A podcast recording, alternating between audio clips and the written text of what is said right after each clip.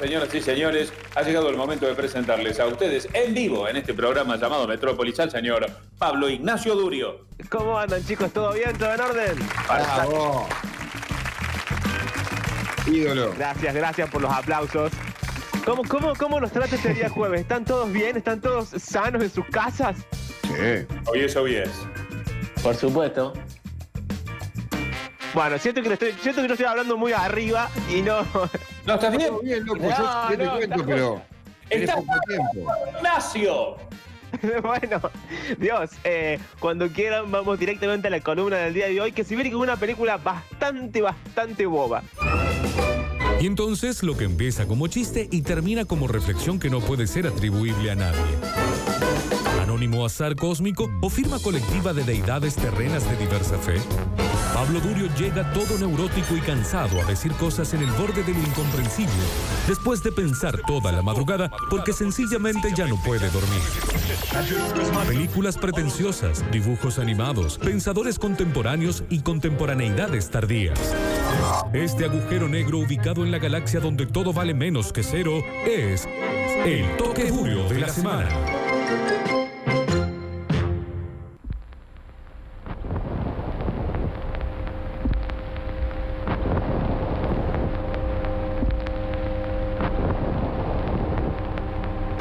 La semana pasada, no sé si lo recuerdan, eh, a propósito de Stephen King, de It y de todo lo demás, habíamos establecido como esta, este lugar común, o al menos esta idea, de que el terror, en la mayoría de las veces, es usado como metáfora para hablar de otra cosa. Generalmente eh, eh, el terror se usa como una construcción eh, a veces más lograda, a veces menos lograda, a veces más intelectual, a veces menos intelectual, para dar un pantallazo de una situación social sin hacer una, película eh, eh, estrictamente política. En el caso de It se hablaba de la discriminación, se hablaba del racismo, se hablaba de los medios personales, de las relaciones y qué sé yo, Sí. a través Violencia de eh, género.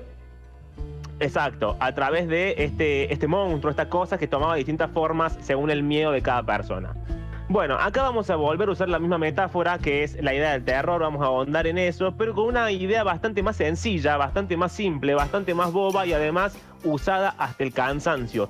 Yo los odio, no sé qué piensan ustedes, pero estoy hablando de eh, los zombies y toda la industria de los zombies que eh, en un momento se puso muy de moda, gracias a Dios está pasando ya como que quedan los últimos resabios de los zombies, pero hasta hace poco todo eran zombies, los juegos eran zombies, las películas eran de zombies, las, las series eran de sí. zombies, había zombies. Pablo. Sí. ¿Vas a hablar de la película Los muertos no mueren? No, no, Ah. no, no, no, voy a... el- elegí la peor de todas las películas de zombies posibles porque me resulta muy graciosa en su propia estupidez y además hay veces que me sucede lo siguiente, eh, que podría ser reducido rápidamente a... Hay veces que quiero que la película se explique sola, que me cuenten todo, que me lo sobreexpliquen, que sea bobo y que la gente que, que actúa sea linda. A veces quiero solamente eso y no quiero ninguna otra cosa más.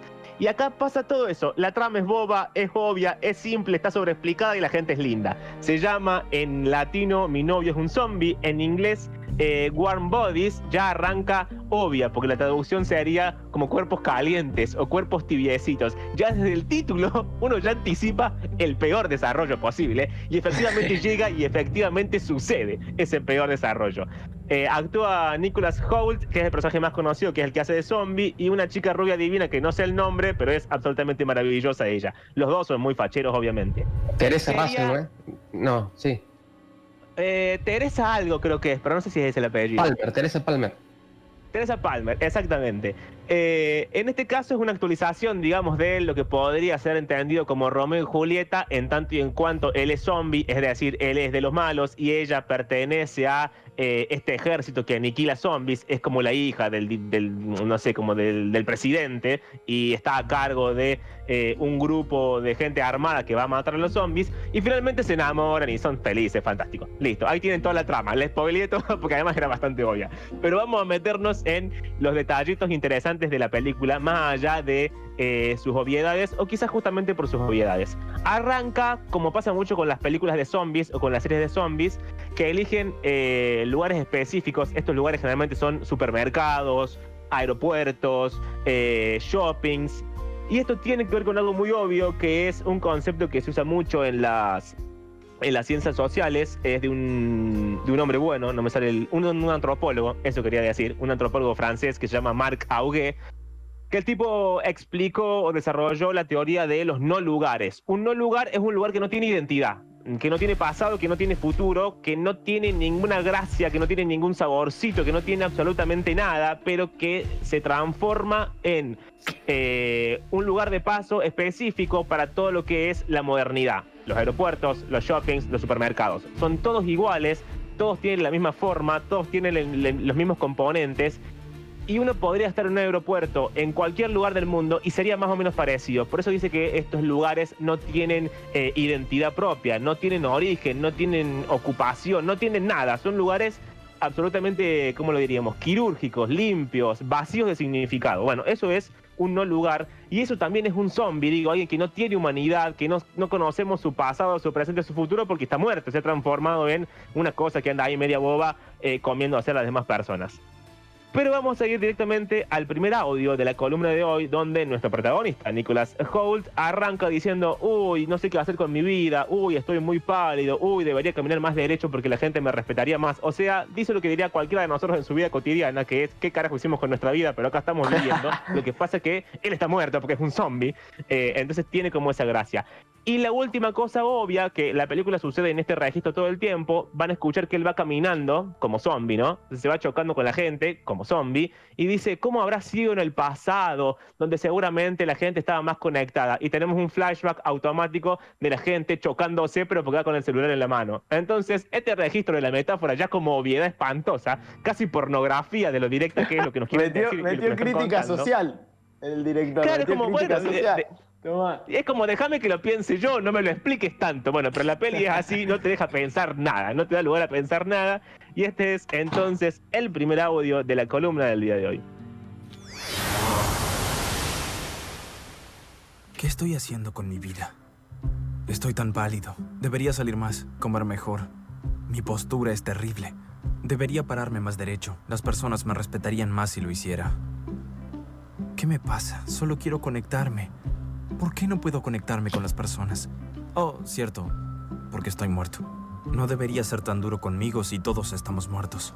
Esta chica está muerta, aquel hombre está muerto. El tipo en la esquina definitivamente está muerto. Por Dios, se ven horribles.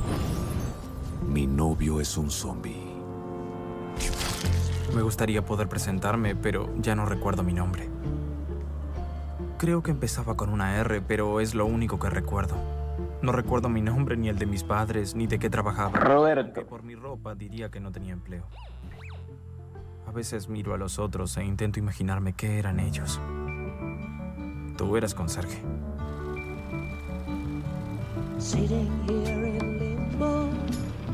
Tú eres el hijo rico del gerente de alguna empresa.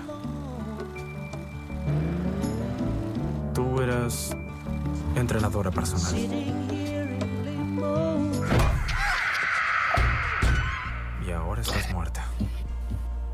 Llevo bastante tiempo tratando de averiguar cómo ocurrió todo este apocalipsis. Puede haber sido por algún arma química o un virus aéreo o por un mono radioactivo que se escapó. Pero en realidad no importa. Esto es lo que somos ahora. Este es un día típico para mí. Doy vueltas todo el tiempo y me choco contra las personas sin poder disculparme ni decir nada.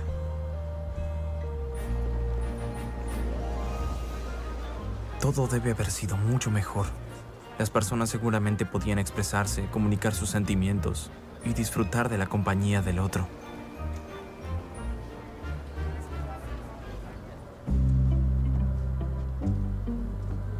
Muchos hicimos de este aeropuerto nuestro hogar. No sé por qué. Si no me...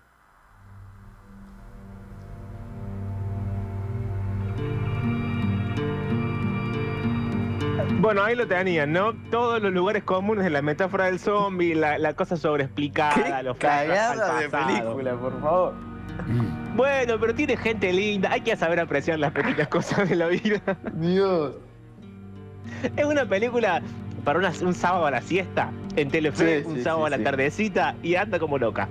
Eh, de hecho, creo que la pasaron alguna vez en Canal 13. ¿Dónde quedó Pero- la época de llámame por tu nombre, por ejemplo?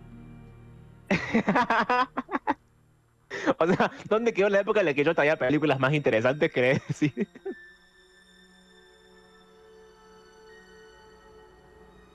Vamos a... Mm, a continuar con esto, porque quizás lo importante eh, de, de- de la cuestión de los zombies, que a mí no me gustan, digamos, no me gustan porque siempre me resulta que la metáfora es obvia. Cada vez que ustedes vean un zombie en algún producto cultural, lo que va a significar es que más o menos todos somos una masa uniforme, que no tenemos vida, no estamos podridos a la vista, pero estamos podridos por dentro, porque ya no nos queremos, ya no nos comunicamos, somos productos de la moda, no tenemos identidad. Bueno, todas las cosas de los zombies son la misma cosa, todas son la misma crítica social, todo es el mismo mensaje, y siempre hay un súper, un shopping, un aeropuerto, todos estos no lugares. Pero hay una cosa sí interesante, o que a mí me resulta interesante en todo caso, de eh, esta bobería que estamos contando el día de hoy, que es que en un momento se enamora de la chica, obviamente, la protagonista, pero se enamora porque él se come el cerebro del novio.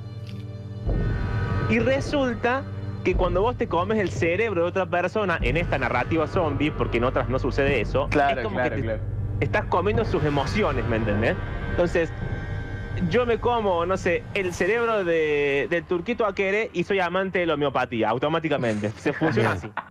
Dale. Pero eh, en este caso, el tipo se come el cerebro de la no- del novio y se enamora de la chica. Y acá la pregunta verdadera es esto, digamos. Si, el, si un zombie es eh, a alguien que está muerto, en todo caso, pero que sigue caminando. Si un zombie es algo residual, alguien que en algún momento fue humano, pero quedaron esas obras. Si un zombie eh, no tiene identidad y por lo tanto no puede ser ni egocéntrico, ni narcisista, ni excéntrico, ni absolutamente nada, ni bueno ni malo. ¿Hay, hay posibilidades de amor? Sería la pregunta. ¿Existe el amor cuando la persona no, no tiene nada? ¿Es posible enamorarse de alguien que es absolutamente insulso? ¿Alguien que no tiene eh, fuerza, que no tiene pasado, que no tiene presente, que no tiene futuro, que no tiene sueños, que no tiene nada? ¿Es posible enamorarse en última instancia si no hay una identidad concreta o si esa identidad, para peor todavía, es la misma que cualquier otra persona? Bueno, esta es la pregunta. La respuesta obviamente no la tengo porque acá se resuelve muy fácilmente, que es, insisto, comiéndose el cerebro de eh, el novio. El audio que van a escuchar a continuación es eh, esto mismo. Él se come el cerebro del novio y empieza como a sufrir una especie de descomposición estomacal en la cual tiene como recuerdos que no son de él, pero son del novio, que finalmente va a terminar en él amando a la buena Teresa Palmer.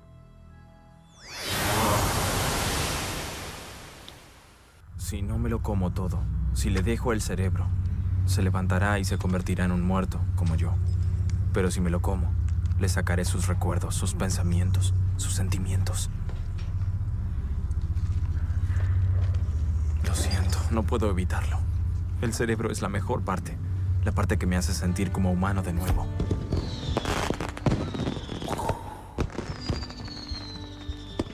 ¿Te gusta, Perry? No quiero lastimarte. Solo quiero sentir lo que tú sentiste.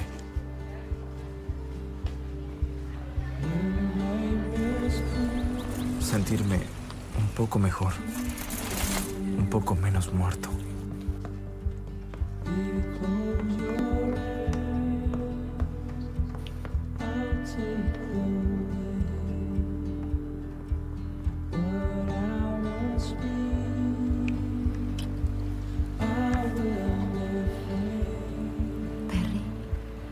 Que te amo. Dime algo. No te quedes callado. No, yo. Creo que también te amo, Julie.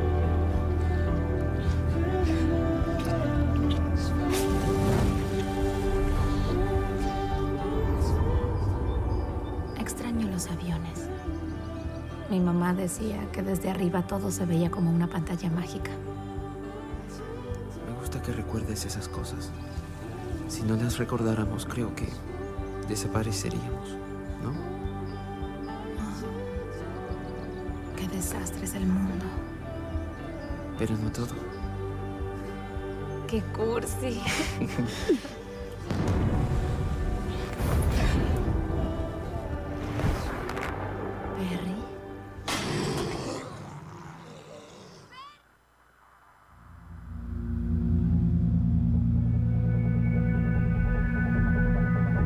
Lo que escuchábamos era esto mismo. Él se come el cerebro del novio porque no lo puede dejar así, porque si no el novio va a volver a la vida. Y después tenemos los recuerdos del novio, que es Perry, con la chica, con Teresa Palmer.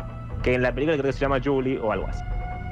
Eh, quizás la, la última cosa, ya para terminar la columna del día de hoy, y mi consejo es vean Mi novio es un zombie, aunque yo no la estoy vendiendo bien, pero es divertida. No, no, no, no, no, no, no, disculpame. O sea, no es pero- puta, Pablo. A ver, es una película Hiciste, amigo. hiciste todo lo posible para que no la queramos ver, viejo, y ahora me decís que la veamos. Que no es culpa de. Pero chicos, les estoy contando la teoría, la historia de los zombies. Eh, eh, aunque sea veanla porque está bien. Bueno, en fin, si no quieren no la vean. Pero lo importante de todo esto es que pa- para volver sobre lo mismo y para tratar de, de- de explicarlo mejor, la historia de los zombies funciona muy parecido a lo que en otra época eran los cuentos de los hermanos Grimm o los cuentos de hadas. Es decir, son historias que tienen carga política necesariamente, que explican un estado de las cosas, un peligroso estado de las cosas, un estado de la situación, digamos, pero lo hacen a través de la fantasía, sea la fantasía más eh, limpia, digamos, como las hadas, o el terror, como en este caso los zombies, o como la semana pasada eh, Stephen King. Y además es algo que apareció hace mucho tiempo y que cada tanto vuelve y tiene como esa especie de actualización constante, porque hay algo atractivo en eh, la idea de alguien que está muerto en vida, más allá de que no estemos eh, putrefactos, digamos, que no, que no nos comamos entre nosotros los cerebros, o al menos no todavía, pero hay como una identificación muy fácil entre vivir una vida que uno no quiere llevar o vivir una vida de la cual uno no puede salir o vivir una vida que no es lo que uno pensaba que iba a ser. La metáfora de ahí al zombie tenés solamente la parte estética, que es la putrefacción, el olor y comerte eh, el cerebro entre nosotros, pero digamos, el sentido último es el mismo. Cómo uno puede llevar adelante una vida o cuánto de uno mismo es realmente la vida que lleva y si uno no está viviendo solamente porque sí, porque la vida lo empuja y entonces está un poquito muerto en vida. Recién yo me despaché muy livianamente, como hago siempre, en contra de los zombies, pero hay una serie que está muy bien que se llama In the Flesh. Eh, no sé si está traducida al, al- al- al latino, pero la buscan como In the Flesh, eh, como en la carne sería, eh, que también es obviamente una metáfora social, etcétera, pero es bastante más eh, compleja que esta peli, en todo caso, si quieren algo más complejo en términos de zombies. Pero les contaba hace un rato, y con esto quiero cerrar para que veamos que esto viene de hace mucho tiempo, hay una imagen que quizá algún oyente o ustedes mismos la, la- hayan visto, que es un, un dibujo de 1792 de un, francés. Era el- el año de la proclamación de la Primera República Francesa, entonces lo que muestra este dibujo es un, un montón de franceses, va, en realidad un montón, una familia de franceses medios de desnudos, qué sé yo, medios tipo zombies, pero no, no se llaman zombies, digamos, literalmente, que lo que están haciendo es comer un montón de restos humanos y después descubrimos que esos restos humanos en realidad eran pedazos de una, de un aristócrata. Entonces, otra vez, desde el principio, desde 1792, los zombies usados como metáfora de una situación global, de lo que se está viviendo, de lo que se está sufriendo y también de lo que se está contando. El último audio, quizás una de las partes más tiernas de la peli. Ojo, la peli maneja siempre un tono como de ternura y de efectos especiales que está bastante bien. Ah, y una cosa que te va a gustar, Octavio, que eh, ponen eh, la canción de M, M83, M83, Midnight City, me parece que se llama. Toma. Midnight City, sí. Sí, sí, sí. Viste que vos, vos la, sol- la solés como pedir o algo, que a veces lo veo en el chat, no me acuerdo en qué, en qué sección exacta del programa, pero Sí. en esa película aparece esa- ese tema y Sí. nada, está muy bien usado en, ese, en, esa, en, ese- en esa escena. Claro, es que es una canción bastante apocalíptica esa, ¿viste? Medio, medio trágica.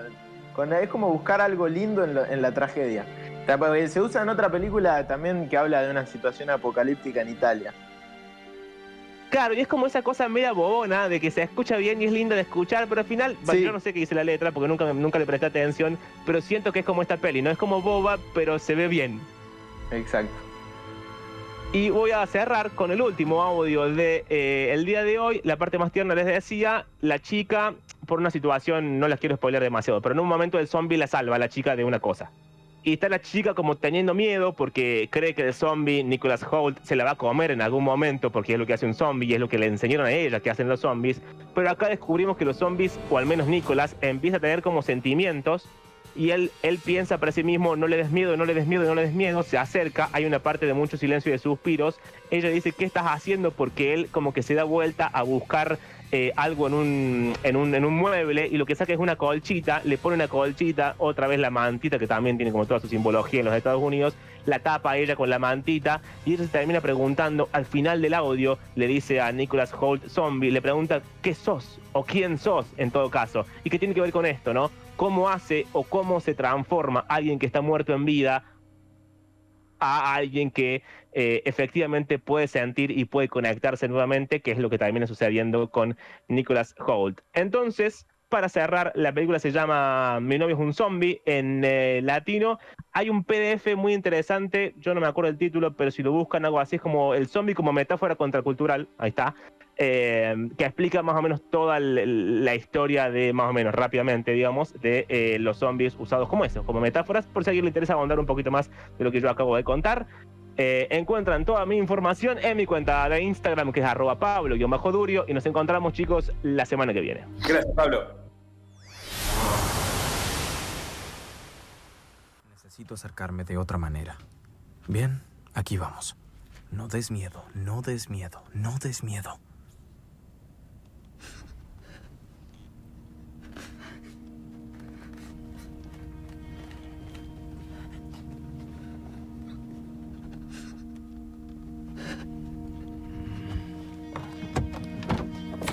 Haciendo? Por favor, déjame en paz.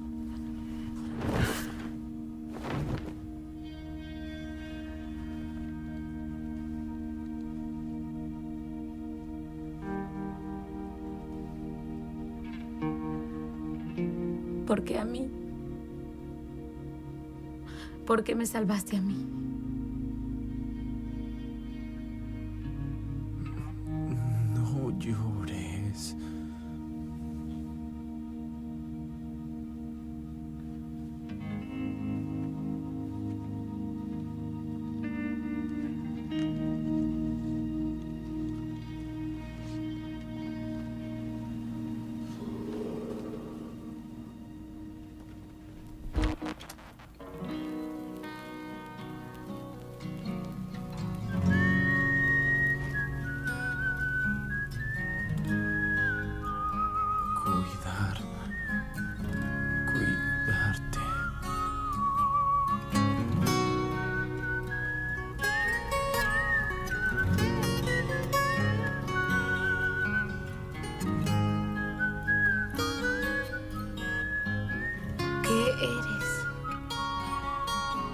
Metrópolis. Metrópolis. Metrópolis. Metrópolis. Metrópolis. Cinco veces por cinco temporadas. Quinto año en la ciudad que solo vive en la radio.